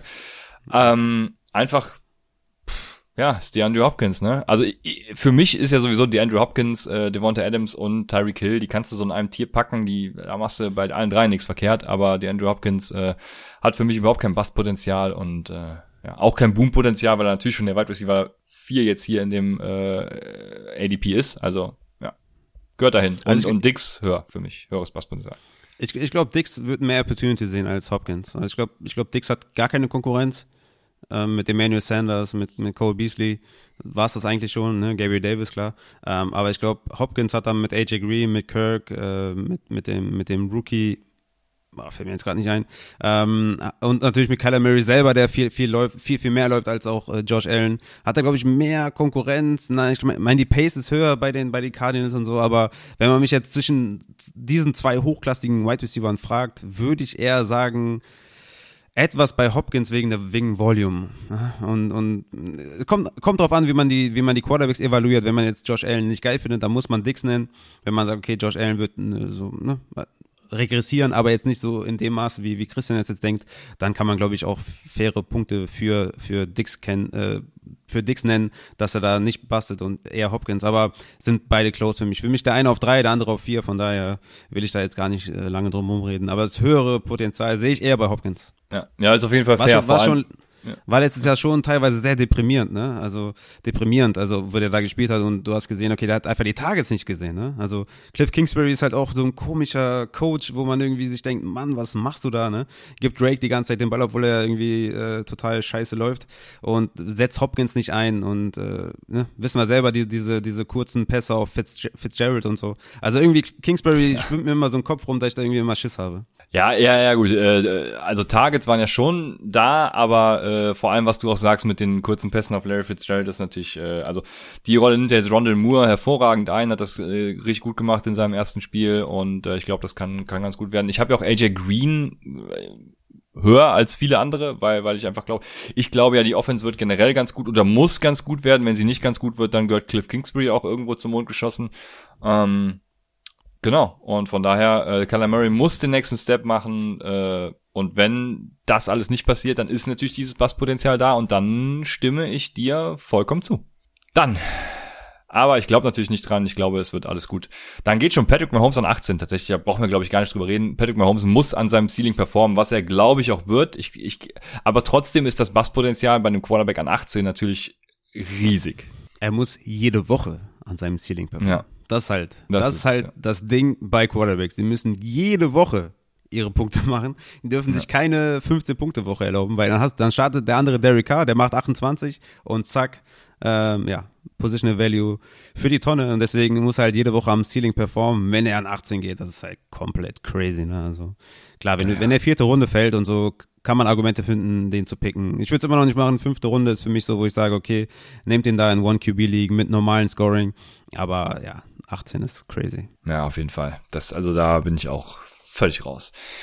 Ja, dann haben wir meine letztjährigen Boom-Spieler mit Calvin Ridley und DK Metcalf an 19 und 20 und ähm, da habe ich bei, also ich habe bisher noch keinen von den beiden in einem Draft gekriegt, weil ich irgendwie bei beiden so jetzt nicht enormes Basspotenzial sehe, aber irgendwie trotzdem, ja, so, so ein bisschen tiefer bin als der Consensus. Äh, Wide Receiver 5 ist Ridley und Metcalf ist Nummer 6. Ja, und irgendwie, ähm, ja, bin ich da so ein, so, so ein bisschen, äh, wenn es auch bei Ridley zum Beispiel nur ein Spot ist, Ridley habe ich an 6, er geht an 5, aber ähm, overall irgendwie bin ich noch nie in die Region gekommen, wo, wo, wo er so sexy war, dass ich ihn äh, picken wollte, beziehungsweise wo er noch verfügbar war. Ähm, aber äh, hohes Bass, ich, ich würde das Basspotenzial bei Ridley vor allem irgendwie bei, bei, keine Ahnung, lass es irgendwie 10% sein, weil Matt Ryan ist ein geiler Quarterback und ähm, er hat halt keine Konkurrenz. Ne? Es wird jetzt sein, dass er eben die, der Nummer 1, der klare Nummer 1 Wide Receiver ist, die Nummer 1 Cornerback sehen wird und alles, äh, vielleicht hier und da auch Double Coverage und das ist so das Einzige, was sein ähm, Ceiling auch limitiert. Und ansonsten sehe ich da nicht viel an Basspotenzial. Bei DK Metcalf ist es ein bisschen anders. Ich äh, sehe auch Tyler Lockett tatsächlich noch gut im Rennen. Äh, denke nicht, dass DK Metcalf diese, diese ganz klare Nummer eins sein kann, was er für den Wide Receiver 6 sein sollte. Wenn er den nächsten Schritt nach vorne macht, dann hat er natürlich trotzdem immer noch enormes Boom-Potenzial. Ähm, den nächsten Schritt nach vorne, vor allem im Route Running, äh, meine ich jetzt. Aber ich sehe bei DK Metcalf tatsächlich das Basspotenzial ein bisschen höher noch als äh, Calvin Ridley. Ähm, ja, muss, muss ich jetzt Prozente sagen? Keine Ahnung. Also ähm, 20 Prozent oder was? Ja, also für mich ist es, äh, ja, ich kann es nicht verstehen, dass DK Metcalf so früh geht. Also ich habe ihn auf dem 9, ja, aber ich habe ganz klare Target-Leader, also die eine hohe Target-Share sehen werden, also 150, 160 Targets, äh, Wide Receiver mit halt Kevin Ridley auf 5, äh, Keen Allen auf 6, Terry McLaurin auf 7, Allen Robinson auf 8 und dann kommt DK Metcalf auf 9, weil er einfach dieses Volume nicht sieht. Ja, letztes Jahr 129 Targets. Ähm, ich glaube, das war schon sehr gut. Ich glaube, Tyler Lockett wird dieses Jahr ein bisschen mehr davon noch sehen und vielleicht entwickelt sich ja noch ein Wide Receiver 3 in dem Team. Vielleicht entwickelt sich noch ein Tight End, der noch mehr was sehen wird. Ähm, von daher, DK Metcalf geht mir viel zu früh und ist mir viel zu hoch an der Stelle. Kevin Ridley äh, im Gegenteil, ähm, ja, kann man sogar auch für, von mir aus als Wide Receiver 2, Wide Receiver 3 sehen, weil einfach das Volume da sein wird. Ne? Die Frage ist natürlich, was mit Double Coverage, aber er hat ja gezeigt, als Julio Jones nicht da war, hat er auch Double Coverage gesehen und hat einfach performt ohne Ende. Von daher ist das da eigentlich das Passrisiko äh, 2% oder so. Also da mache ich mir gar keine Sorgen. Ich habe den einmal Ende zweite Runde bekommen in einem, in einem Draft. Das war natürlich Mörder. Ne? Da hatte ich McCaffrey an 1.1 ja. und dann äh, Kevin Ridley äh, 2.12. Das war crazy. Also ne, wenn, wenn er bis dahin fällt ja. und das dein Wide Receiver 1 ist, äh, all day long. Bei DK Metcalf geil, ja. eher nicht. Ja. Ja, also ich habe die Metcalf von 14 Jahren, wo du es ansprichst. Ne? Keenan Allen ist für mich zum Beispiel so einer, den, den pick ich wirklich all day long, äh, weil er für mich einfach überhaupt kein Bustpotenzial hat. Keenan Allen hat nur Boom, Boom, Boom äh, auf der Stirn stehen. Ähm, kommen wir später noch zu. Der geht an äh, Position 29 overall und ähm, deshalb den pick ich easy vor DK Metcalf. Ähm, ja, deswegen. Alles easy. Dann äh, Joe Mixon und Kleider Wazilär. Wie siehst du das Basspotenzial bei denen? Die beiden finde ich sehr spannend. Äh, die könnten tatsächlich beide so ein bisschen basten äh, für mich. Joe Mixon wird ja seit, ups, seit ich glaube drei Jahren äh, als der Boom Running Back verschrien, ist dann mal verletzt und mal hat er Gio vor sich und keine Ahnung was. Ist dieses Jahr endlich sein Jahr? Wir glauben ja. Ähm, ich sehe bei ihm großes Boom-Potenzial tatsächlich. Er könnte bei der richtigen Usage äh, auch diesen Sprung in die Top 6 bis 8 Running Backs schaffen, denke ich. Ähm, und das Basspotenzial sehe ich bei ihm tatsächlich sehr gering. Wir glauben jedes Jahr, dass er da die Top 4 knacken kann. Ja. Leider noch nie geschafft. Ne? Entweder verletzt ja. oder Offense war schlecht, O-Line nicht vorhanden. Und äh, ja, also Joe Mixon, wir hoffen es alle, das Talent ist da, die Opportunity sollte auch da sein. Ich habe ihn auf 10, gerade deswegen, weil wir es noch nicht von ihm gesehen haben. Vielleicht ist es auch ein dummer Ansatz, ja, zu sagen, okay, was haben wir bisher gesehen und äh, projecte ich deswegen ihn halt auf 10. Und wenn ich da jetzt irgendwie reingehen würde und sage, der geht in sein zweites Jahr, dann, ne, also wie halt irgendwie vor drei Jahren, wo ich gesagt habe, okay, der ist für mich ein Top 5 Running Back, wurde dann wieder enttäuscht. Also Joe Mixon bleibt halt ein Case, wo man sich denkt, ey, der hat alle Anlagen, aber die Coaches haben ihn teilweise nicht so eingesetzt, Alter, auch gerade halt was, was die Receptions angeht ja, jetzt ist Gio weg. Das war eigentlich ein positives Zeichen, aber sie haben natürlich auch noch andere ähm, Running Backs gedraftet dann, die auch Pässe fangen können und wo dann auch im Training Camp ne, ein paar Noises kamen. Aber ich denke schon, dass er dieses Jahr schon Workhorse sein kann. Die Frage ist halt, wie gut sind die Bengals, äh, wie gut ist die Offense? Passen sie vielleicht zu viel, ja, um Joe Mixon so in die Top 5, äh, ja, rein zu klassifizieren. Kann natürlich sein, ähm, aber Joe Mixon ist für mich jemand, wenn der in die dritte Runde fällt, ähm, dann ist das ein Stil für mich. Ne? Ich habe ihn jetzt in den meisten Drafts, weiß ich gar nicht, DDP habe ich jetzt nicht verstanden, aber ich habe ihn in den meisten Drafts so schon, ne, erste, äh, also Ende erste, Anfang zweite ging ja. eigentlich immer vom Bord. Und da ist eigentlich für mich so, dass ich sage, da ich, nehme ich lieber einen Wide Receiver als, als Joe Mixon, weil ich einfach, glaube ich, äh, tatsächlich vielleicht äh, sagen muss, dass die Erfahrung mir zeigt, besser nicht. Ja, genau. Also wenn da einer der Top 5 Wide Receiver da ist, dann ist das bei mir auch so. So Mitte Runde 2 äh, schlägt das dann um. Wenn Darren Waller noch da ist, dann nehme ich Darren Waller lieber. Ähm, aber ja, wenn dann so die eben äh, Hopkins, Hill, Adams und, und Dix in deinem Fall dann ja äh, weg sind, dann äh, schlägt die Stunde des Joe Mixons, würde ich sagen. Und ähm, genau, nach Joe Mixon, also nach, nach jetzt kommen Clyde Watzilär, äh, J.K. Dobbins, als Running Back noch David Montgomery, Josh Jacobs, Chris Carson.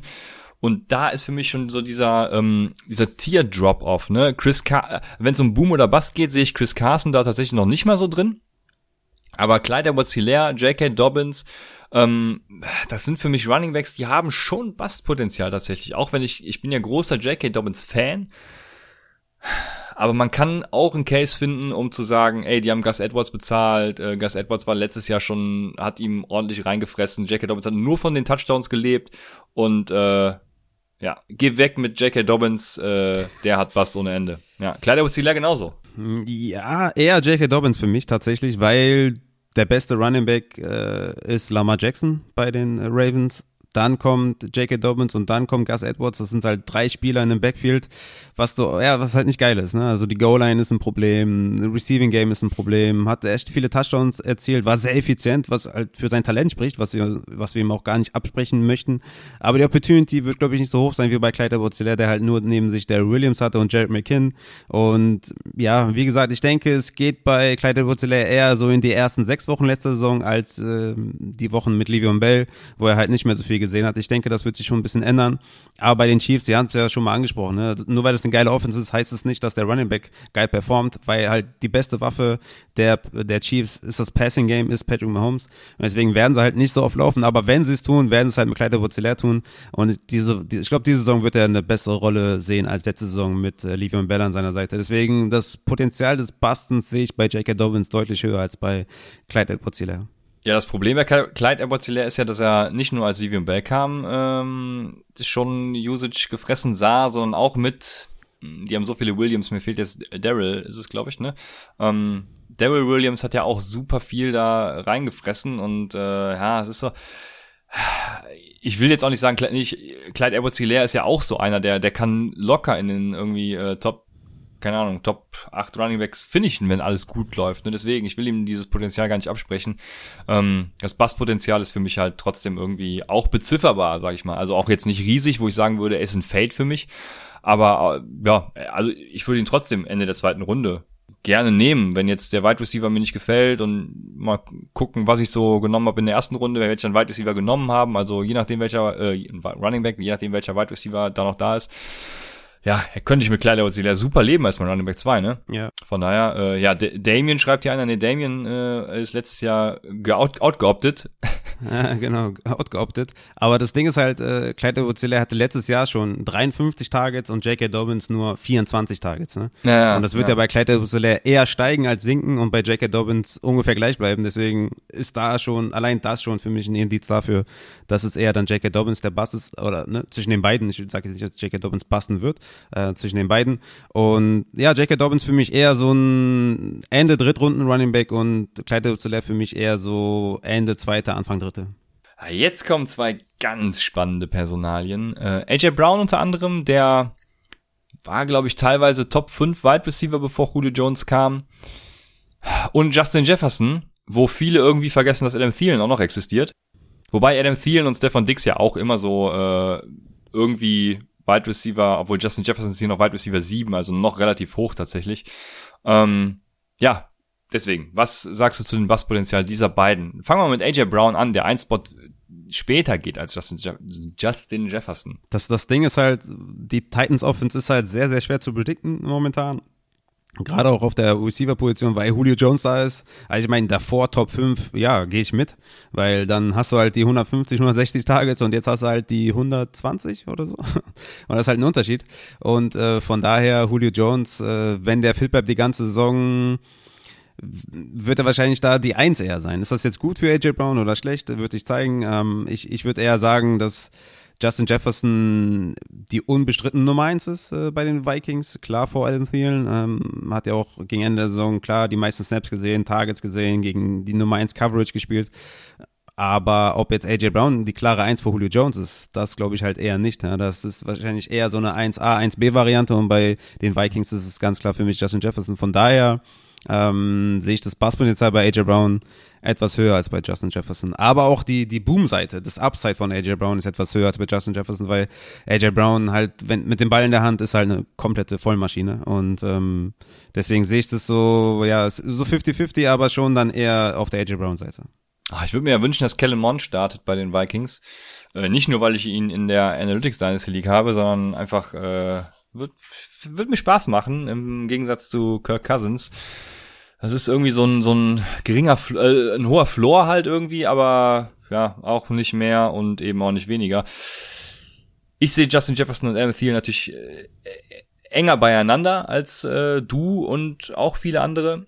Und äh, sehe es bei Tennessee äh, ein bisschen anders. Ich, Julio Jones ist für mich da die unbestrittene Nummer eins. Ähm, deshalb habe ich ihn auch relativ hoch und glaube, dass äh, er da ja die meisten Targets sehen wird und das das meiste die meisten äh, also ja Touchdowns war ja immer so eine Sache schon bei den Falcons, aber ich ich ja. glaube er, er wird da äh, den den größten Floor haben und AJ Brown könnte äh, mit Upside noch punkten. AJ Brown für mich aber tatsächlich geringes Basspotenzial muss ich sagen. Also ähm, ich habe ihn jetzt auf auf 12. Gut, da ist, äh, ist er generell bei mir schon sehr niedrig.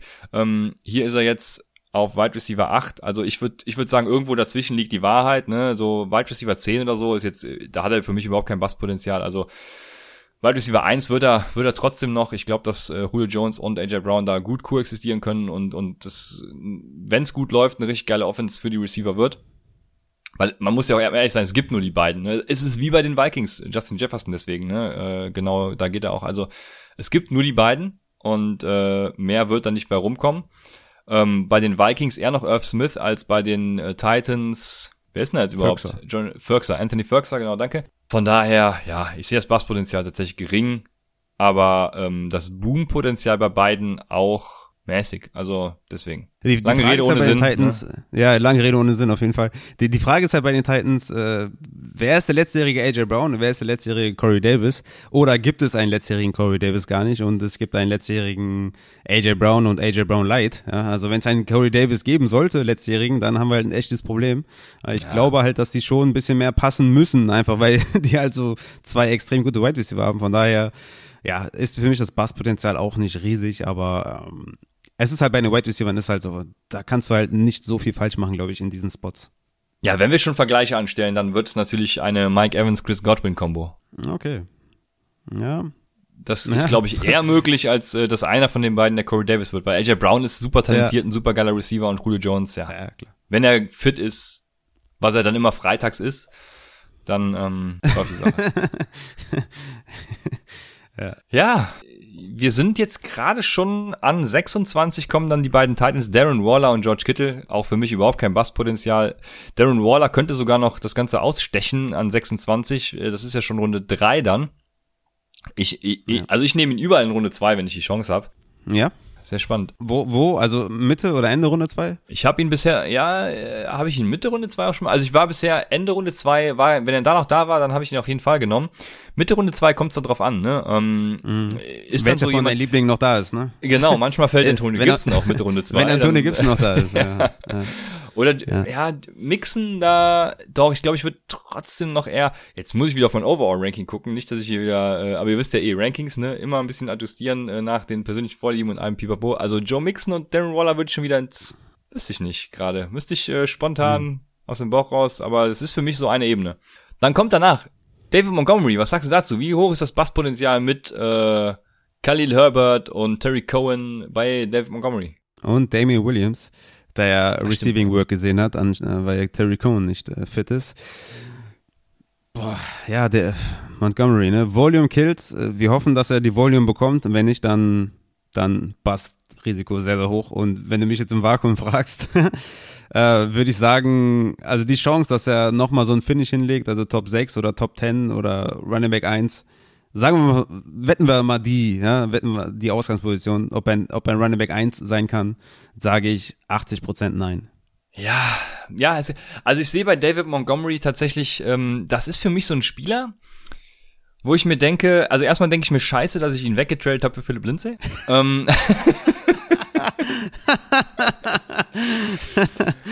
aber Baby, Junge. äh, Boom, im nächsten Alter. Atemzug denke ich mir, ähm, der, der, es gibt so nix dazwischen für mich irgendwie. Entweder ist er ein Running Back 1, wenn er ähm, die Receiving Work genauso wie letztes Jahr sieht, äh, scheiß mal auf, äh, Entschuldigung, ähm, äh, code mal auf äh, Terry Cohen, der wird irgendwo in der Versenkung verschwinden. David Montgomery ist Workhorse in Chicago mit neuem Quarterback, äh, guter Offense. Ähm, ja, dann hat er für mich Potenzial, Running Back 1 zu finishen. Top, ja, gut, Running Back 1 ist ja schon Top 12, also äh, genau. Und wenn es schlecht läuft, wenn Terry Cohen wiederkommt, äh, Khalil Herbert hier und da vielleicht, äh, was weiß ich, was sieht, dann hat er halt auch Potenzial, äh, als Running Back 3-4 irgendwie zu finishen und komplett zu basten. Ja. Ja, bei David Montgomery sieht man natürlich nur diese Boom-Spiele äh, gegen Ende der Saison, gegen diese Code-Defenses, also gegen Ja. diese Code-Run-Defenses, ne, wo er 29 Fantasy-Punkte macht, 20 Fantasy-Punkte, 28 Fantasy-Punkte. Aber davor sieht man halt auch hier äh, in der Chart ne, 13 Rushing-Attempts, 14, 14 Attempts, 10 Attempts, 10 Attempts, 14 Attempts, 14 Attempts in den ersten neun Wochen. Also nicht geil, ne? Und das ist David Montgomery. Also wenn er die Receiving Work nicht sieht, dann si- sind wir ganz schnell eher so bei 13 bis 15 Touches als bei 15 bis 20 Touches. Und das ist halt ein Problem. Und wenn dann, äh, wenn dann auch Justin Fields spielt, dann hat er auch noch ein Running, also ein Quarterback-Problem, der halt ein Runner ist, äh, oder also nicht primär, ne? Nicht äh, verwechseln auf jeden Fall. Ne? So die erste Aktion von Fields ist immer werfen, aber er kann durchaus laufen, gerade auch an der Goal-Line und so. Von daher wird das ihm auch wehtun. Also, nee, also ich sehe David Montgomery als guten Flexer. Ja, ich habe den gerne in meiner Flex, in meiner ersten Flex, das ist geil und so. Aber so als erster oder zweiter Running Back bin ich auf. Also ich habe ihn auch relativ hoch in meinem Ranking, ähm, einfach nur weil die Alternativen fehlen. Also wenn, er noch jemand wäre, äh, der mehr Touches sieht, also ich habe ihn auf 19. Ähm, vorne Miles Sanders und Etienne und Jacobs und so, die einfach dahinter sind. Aber ja, ich, ich bin da, ich bin da raus bei Montgomery, was irgendwie sein Boompotenzial angeht. Ich sehe das Basspotenzial wesentlich höher. Ja. Jetzt, jetzt wird's auch kritisch bei den Running Backs tatsächlich. Josh Jacobs, keine Ahnung. Und äh, was ich komisch finde, ist, dass je, also jetzt fangen für mich so die Wide Receiver an, wo ich mir nur denke, äh, warum gehen die überhaupt erst so spät? Ne? Es ist der Wide Receiver 10 in Terry McLaurin, Allen Robinson, der 11., äh, Keenan Allen, der 9., äh, die würde ich zum Beispiel alle früher nehmen, ne? Also, ähm, ja, klar. Safe. Keine Ahnung, ey. Allen Robinson vor allem, äh, most underrated jedes Jahr irgendwie, auf mhm. dieses Jahr mit einem geilen Quarterback. Äh, wie hoch ist das Boompotenzial bei Allen Robinson? Wie hoch? 98 Prozent. Ja. okay. Ja, sehr gut. Dann sind wir ja auf einer Linie. Äh, das, das freut mich.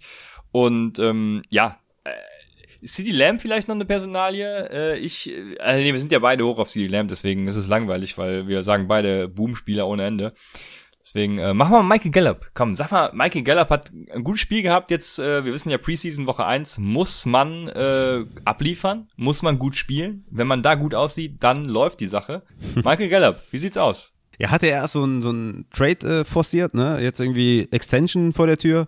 Ja, keine Ahnung, ob das irgendwie Taktik war, aber Michael Gallup ist ein guter Wide Receiver, aber halt die drei. Ne? Und ähm, ist jetzt halt die Frage, in einer, in einer guten Offense, die drei flexibel, ja, ist immer flexibel mit Upside, kann man machen, aber für mich keiner, den ich konstant aufstellen werde. Je nach Matchup und ne, wenn man dann ähm, die Cornerback-Matchups äh, prognostizieren kann und so, kann man den auf jeden Fall aufstellen und kann man auf jeden Fall meiner Meinung nach auch draften, kein Thema aber ist jetzt keiner, wo ich sage, der ist ein High-End Wide Receiver 3 oder so. Ne? Der ist halt ein, ja, so ein zweiter, dritter Flexer, den du reinstellen kannst und Upside, auf Upside gehst oder so, aber mehr auch nicht. Ich glaube ja tatsächlich, dass Michael Gallup ein Boom-Spieler sein kann. Jetzt kommen wir schon in, äh, äh, also wir sind ja jetzt schon in der Mid-Tier-Region, deswegen müssen wir das Ganze gleich hier auch mal abschließen, weil ähm, jetzt wird es natürlich sehr spekulativ alles. Aber ähm, ich glaube, Michael Gallup hat ein Riesenpotenzial dazu, nächstes Jahr irgendwo als Wide Receiver 1 irgendwo zu unterschreiben. Ähm, weil er sieht dieses Jahr, also er war letztes Jahr ja schon äh, quasi die zwei, zwei A, zwei B waren ja C. Lamb und Michael Gallup und ich glaube, dieses Jahr wird es genauso sein. Ähm, C. Lamb ist für mich die unbestrittene Nummer eins tatsächlich und dann äh, folgen zwei A und zwei B in Cooper und Gallup. Und Gallup ist äh, ganz krass, auch äh, wirklich da zeigt die Preseason übrigens etwas, weil Michael Gallup hat vornehmlich im Slot gespielt und der Slot ist für Fantasy halt pures Gold. Ne? Ähm, Michael Gallup als Slot Receiver, Michael Carter, ach, Michael Carter, ähm, ach, wie heißt er noch? Äh, der, ähm, der Coach. Ihr wisst alle, wen ich meine, deswegen der ehemalige Packer. Mike McCarthy. Ähm, Mike McCarthy, danke sehr. Hat ja gesagt, er will alle Receiver rumschieben bis zum geht nicht mehr. Von daher mal gucken, wie das jetzt sich die Preseason äh, noch verhält. Aber Michael Gallup ist für mich so ein Typ, der sieht wahrscheinlich die Cornerback 3, ja, hat keine Herausforderungen dementsprechend, äh, wird immer offen sein und immer anspielbereit sein. Ich glaube, Michael Gallup kann richtig eskalieren dieses Jahr. Okay, wir sind jetzt äh, mit to late round Wide Receiver. Ranke mir doch mal diese Wide Receiver.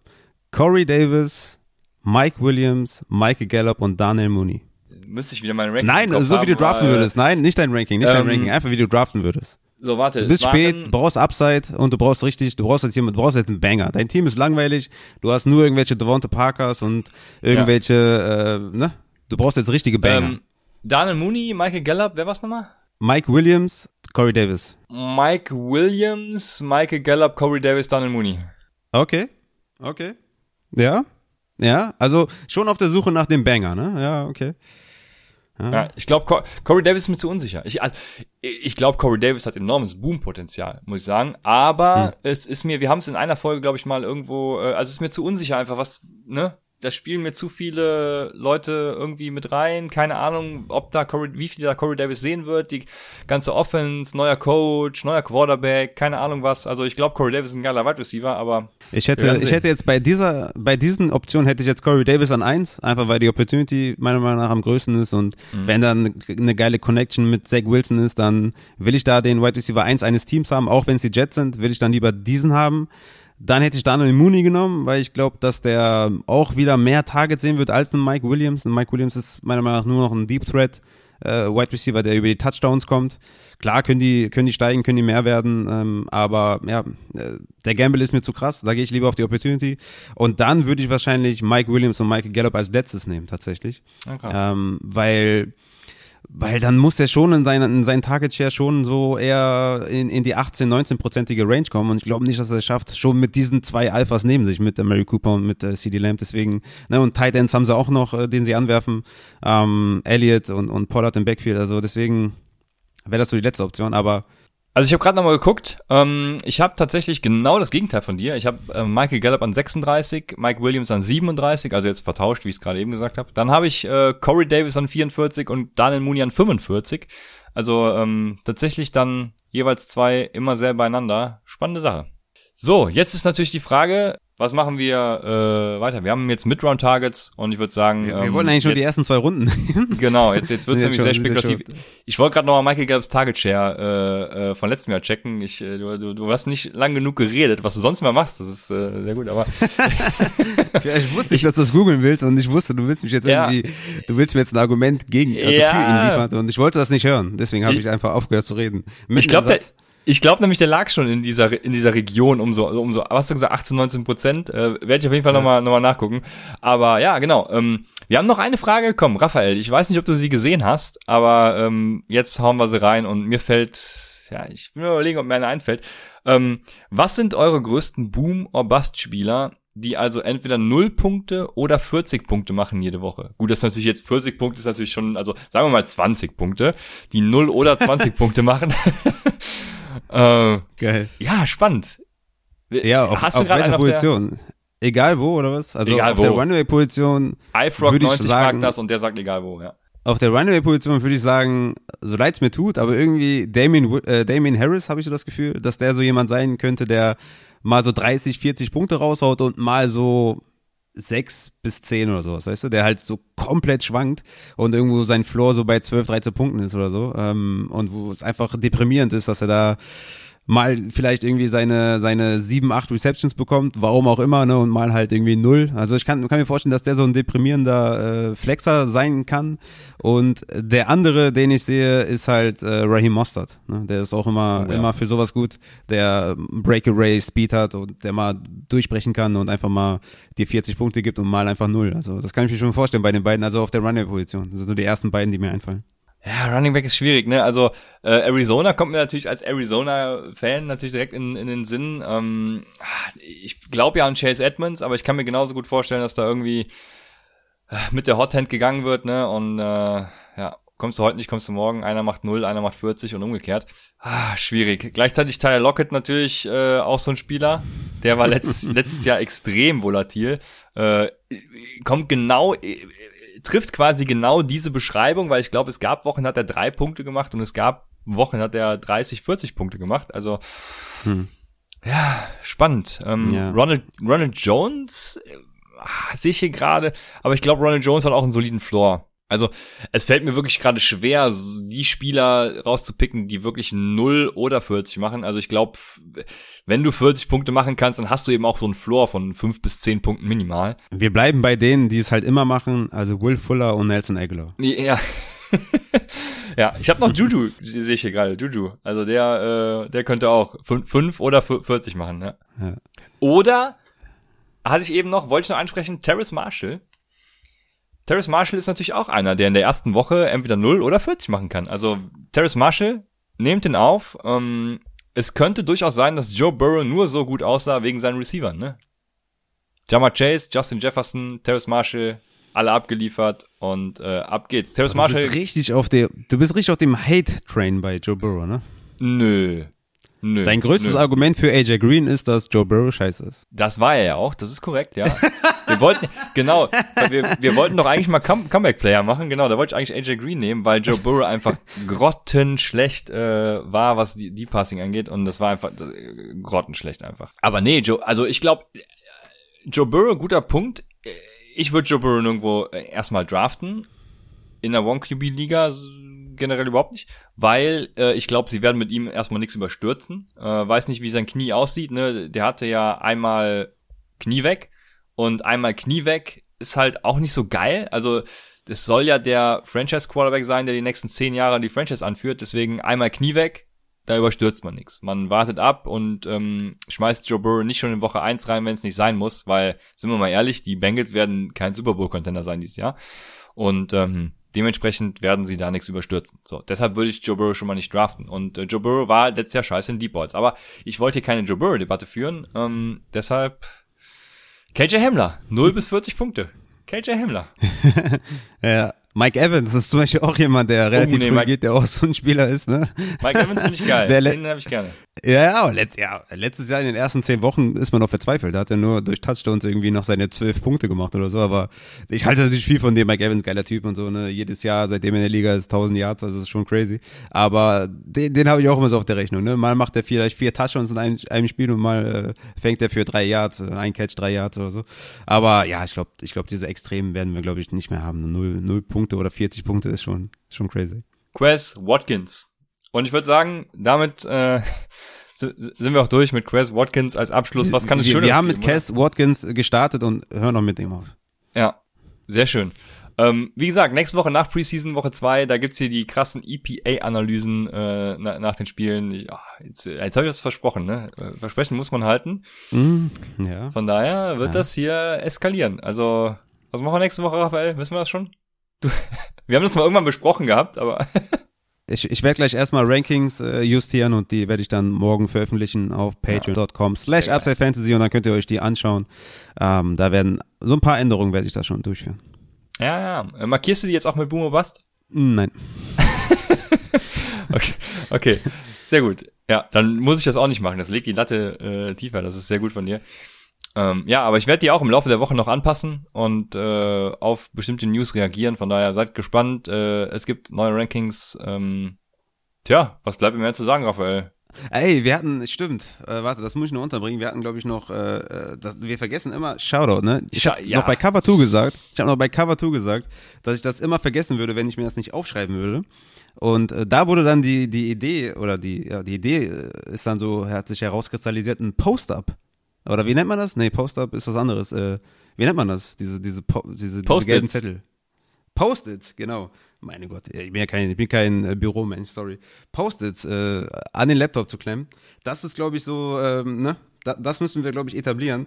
Ich muss das mal kurz raussuchen, hier äh, den Shoutout. Ähm, und zwar war der Shoutout und ich glaube, da war direkt auch eine Frage dabei wegen den Rankings. Ja, wir haben ein paar Fragen bekommen wegen Rankings, was das alles bedeutet. Wa warum gibt es äh, einmal Redraft und Upside-Rankings zusammen und einmal Redraft ähm, alleine? Also da war irgendwas, glaube ich, Christian, kannst du da nochmal die Leute aufklären?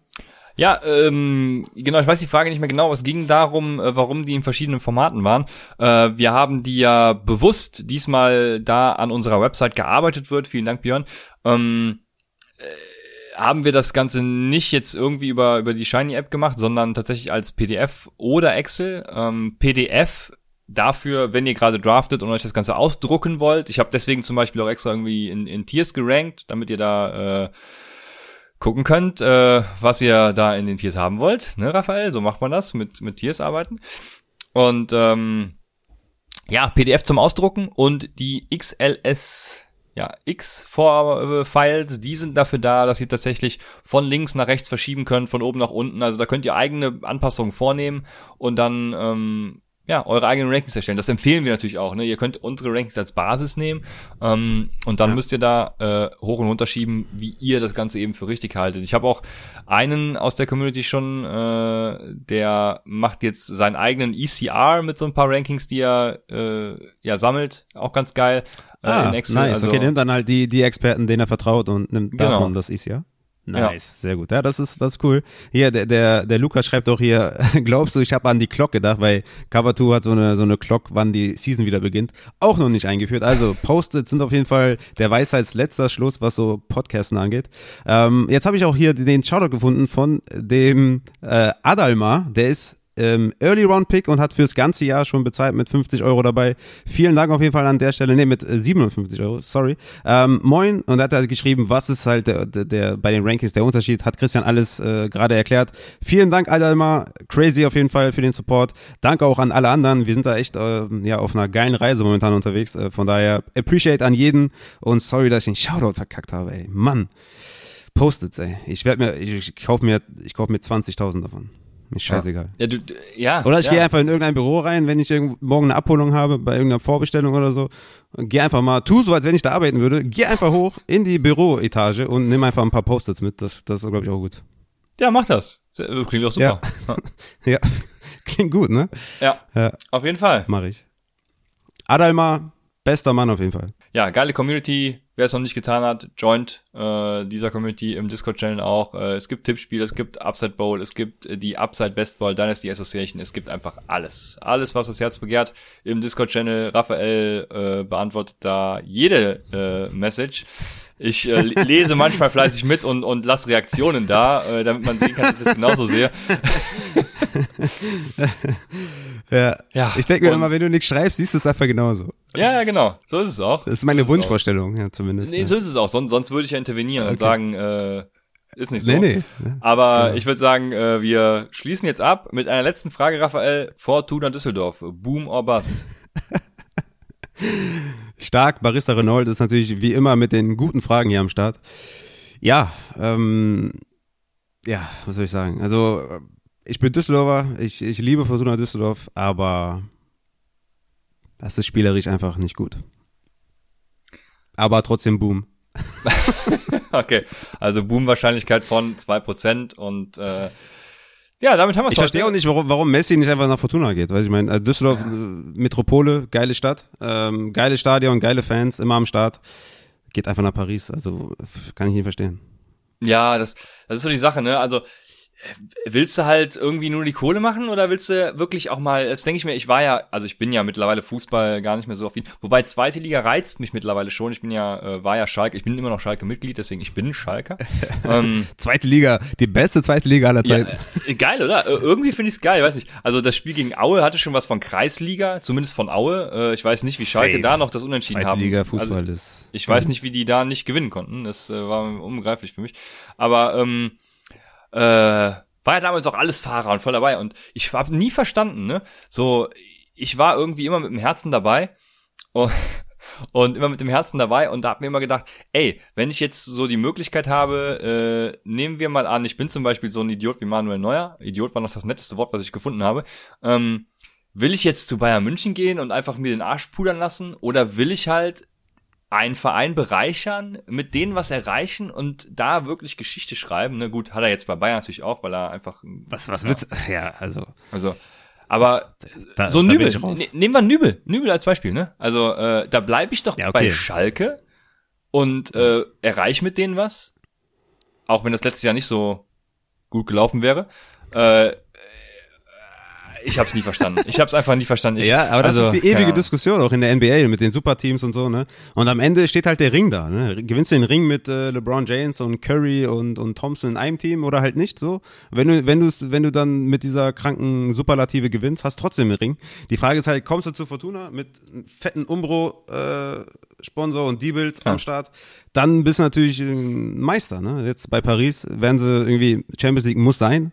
Wenn sie die gewinnen, sagen alle ja mit dem Team, aber muss halt trotzdem erst gewinnen. Ne? Das ist halt Ja. die ewige Frage. Und ich glaube, Fußball ist einfach Business und von daher fuck it. Ne? Das ist halt das Geile bei Football. Da ist es jedem klar, dass es ein Business ist und keiner regt sich auf. Im Fußball wird immer so getan mit Liebe zum Verein und Liebe zu den Fans und alles, alles Schwachsinn. Okay, es gibt vereinzelte Spieler, so Jonas Hector und hier Horn und sowas, ne? Die sind echt so Paradebeispiele für Spieler, die bei ihrem Verein geblieben sind, ne, bei Köln, die da nicht so drauf fokussiert waren, aber der Großteil der Spieler, die scheißen auch drauf. Die scheißen auf die Fans, die Ja, scheißen äh, auf die Stadt, die, die wollen das Geld.